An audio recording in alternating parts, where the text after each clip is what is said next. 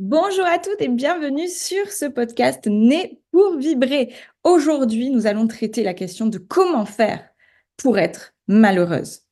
Oui, oui, oui, oui, vous m'avez bien entendu. Comment faire pour être malheureuse? Parce que tout comme on peut euh, créer le malheur, on peut créer le bonheur. Et donc, j'aimerais vous donner les clés du malheur que vous puissiez faire totalement l'inverse.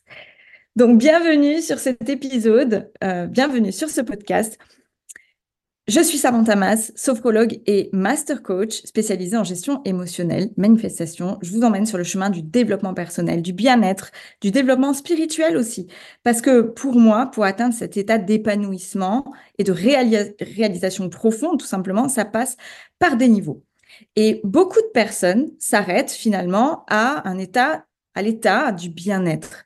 Mais en fait, c'est une couche un peu superficielle. Elles vont aller se faire du bien, elles vont aller au spa, faire une pause devant la télé. Bref, elles vont finalement être sur la notion de détente et de plaisir immédiat. Le plaisir n'est absolument pas le bonheur et le bonheur n'est pas une accumulation de plaisir. Je répète cette phrase. Le plaisir n'est pas le bonheur et le bonheur n'est pas une accumulation de plaisir. Le plaisir, c'est de courte durée.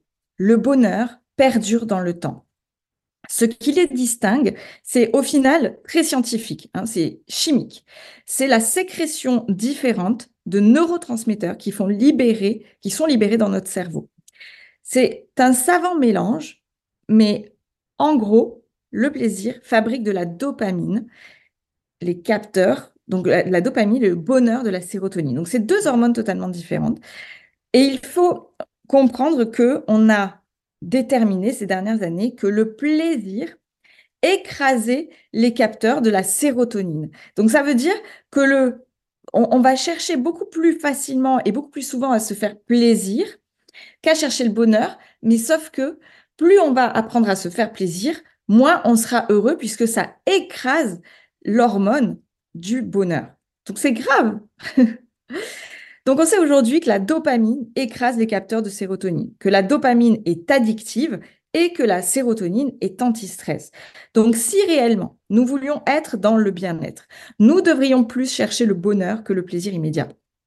Je suis pas en train de dire que se faire plaisir n'est pas bien hein, ou, ne sert à rien. Au contraire, hein, moi j'adore le plaisir. Hein. Clairement, dans des cas de burn-out, la première chose à faire, par exemple, c'est de prendre le temps de se reconnecter au plaisir de la vie. Mais si vous voulez que ça perdure dans le temps, le développement personnel, spirituel, vont aller beaucoup plus en profondeur. Ils vont faire ce travail de l'ombre dont on a besoin, dont on doit se libérer petit à petit pour atteindre cet état de plénitude. Et je sais que beaucoup de personnes euh, fuient ce travail de l'ombre, croyant que ça va leur faire beaucoup de mal, alors que c'est tout le contraire, ça va les libérer. Ça fait maintenant peut-être, je sais pas moi, 15 ans que je m'intéresse au développement personnel et 5 ans que je le pratique au quotidien. Parce que ça aussi, ça fait une énorme différence. Beaucoup de personnes s'arrêtent sur le fait d'écouter des podcasts, regarder des vidéos YouTube, lire, et c'est très bien. Mais ça ne suffit pas. C'est comme apprendre à conduire une voiture sur un jeu vidéo. Vous pouvez être le meilleur pilote de Formule 1 sur votre écran, euh, avec toutes les connaissances possibles et inimaginables, mais vous arrivez sur un circuit réel, euh, il y a d'autres paramètres qui vont rentrer en jeu. Et la voiture ne va pas faire ce que vous avez prévu. Clairement, c'est la majorité des gens font ça. Ils apprennent des théories sur le développement personnel, mais ils ne le pratiquent pas. Et donc, ils restent à l'état du mental. Donc, leur vie ne se transforme pas. Et après, ils disent, bah non, ça marche pas. Ces cinq dernières années, j'expérimente au quotidien et tous les jours de nouvelles de, nouvelles choses. Je pratique, je pratique. Et franchement, de nouvelles couches apparaissent tout le temps. Et je crois d'ailleurs que finalement, ça s'arrête jamais. On est des couches d'oignons et on a beau retirer des pelures, ça s'arrête jamais. Mais qu'est-ce que c'est génial parce qu'à chaque fois, on se sent un petit peu plus heureux, un petit peu plus libre, un petit peu plus dans la joie, dans l'enthousiasme, dans le bonheur.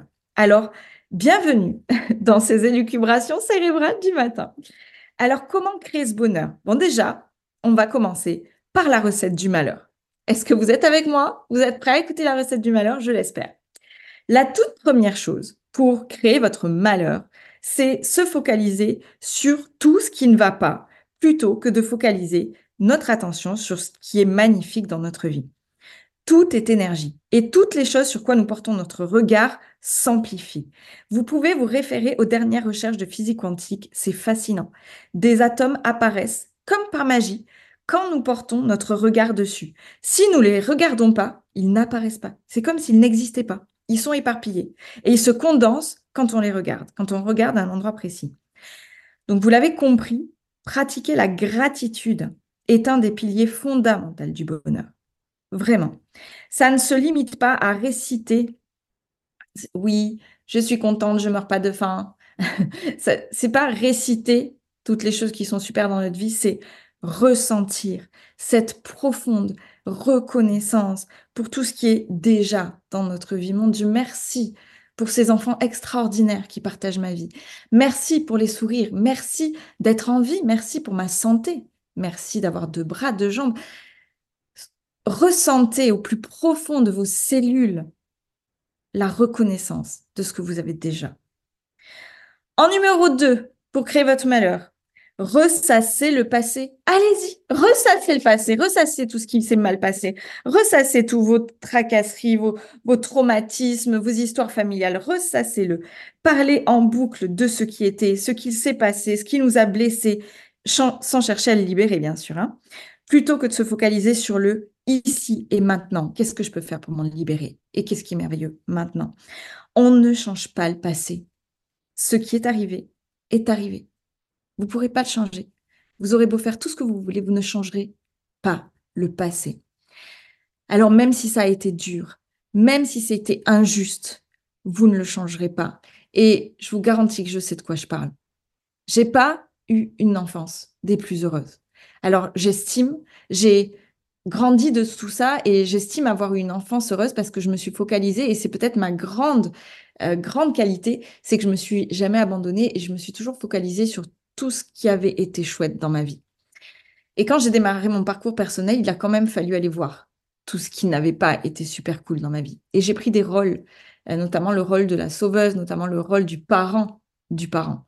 Et ça, c'est clairement, ça vous flingue votre enfance. Et euh, il y a eu beaucoup, beaucoup de souffrances euh, psychologiques, psychiques, parce que ma maman avait des défaillances mentales. Et forcément, ça, laisse des traces. Et c'est pas facile. C'était pas facile. Aujourd'hui, je m'en suis largement bien sortie. Je suis contente. Ça veut pas dire que c'est tous les jours facile. Ça veut pas dire que je travaille pas encore dessus. Mais c'est beaucoup plus léger. Donc, plus vite vous accepterez votre passé, plus vite vous ferez ce chemin. Vous le changerez pas. C'est arrivé, point final. Point final. La grosse différence entre les gens heureux et malheureux, c'est qu'est-ce qu'ils en font? Comment ils le transforment? Ils s'en libèrent, ils le transforment et ils décident d'apprendre de ces choses-là. Ils prennent leur passé comme une opportunité de grandir. Ça, c'est vraiment une clé. Et la troisième chose pour créer votre malheur, c'est se focaliser sur tout ce qui vous manque tout ce qui vous manque, tout ce que vous n'avez pas encore. Ah, ben j'ai pas l'homme de ma vie. Ah, ben j'ai pas l'argent. Ah, ben j'ai pas l'amour. Ah, ben j'ai pas assez ci. Ah, ben j'ai pas assez ça. J'ai pas l'amitié, j'ai pas la voiture, j'ai pas euh, la relation apaisée avec mes enfants, j'ai pas un amant formidable. Voilà, tous vous focalisez sur tout ce que vous, tout ce qui vous manque, tout ce que vous n'allez, tout ce que vous n'avez pas encore dans votre vie. La sensation de manque crée un vide intersidéral en nous, et tout ça crée finalement tout ça, c'est finalement créé par nos pensées, c'est tout. Nous devons apprendre à reprogrammer l'orientation de nos pensées. Et ça, c'est un gros chemin, je vous l'accorde, mais c'est le chemin le plus salvateur qui soit. Une fois que nous avons pu observer tout ça, la recette du bonheur peut apparaître. La première étape consiste à être consciente et responsable de nos pensées, de nos émotions, de nos actions. Être consciente qu'on attire à soi les événements, et je développerai cette partie dans un autre podcast, enfin un autre épisode, et que l'on est entièrement responsable de comment on réagit aux choses. On n'est pas responsable des choses qui se passent dans notre vie, mais on est responsable de comment on y réagit. Laissez-moi vous dire quelque chose d'important. Le bonheur peut se créer à chaque instant. Nous pouvons soit vivre en enfer, soit vivre au paradis à chaque seconde, chaque minute, parce que nous sommes en capacité de transformer notre état émotionnel en un claquement de doigts. Prenez vos responsabilités. Écoutez votre corps. Soyez à votre écoute. Faites de vos émotions une force et pas une faiblesse. Développez votre résilience. Pardonnez-vous. Pardonnez aux autres. Vivez le moment présent. Ça, c'est pratiquer quotidiennement le bonheur. J'espère que ça aura résonné en chacune d'entre vous. Abonnez-vous à ce podcast et likez-le, mettez 5 étoiles, ça m'aidera, euh, enfin, vous me soutiendrez ainsi et je pourrai le diffuser beaucoup plus et continuer à partager ces élucubrations cérébrales. Je vous embrasse très très fort et je vous dis à très bientôt, mes belles famous.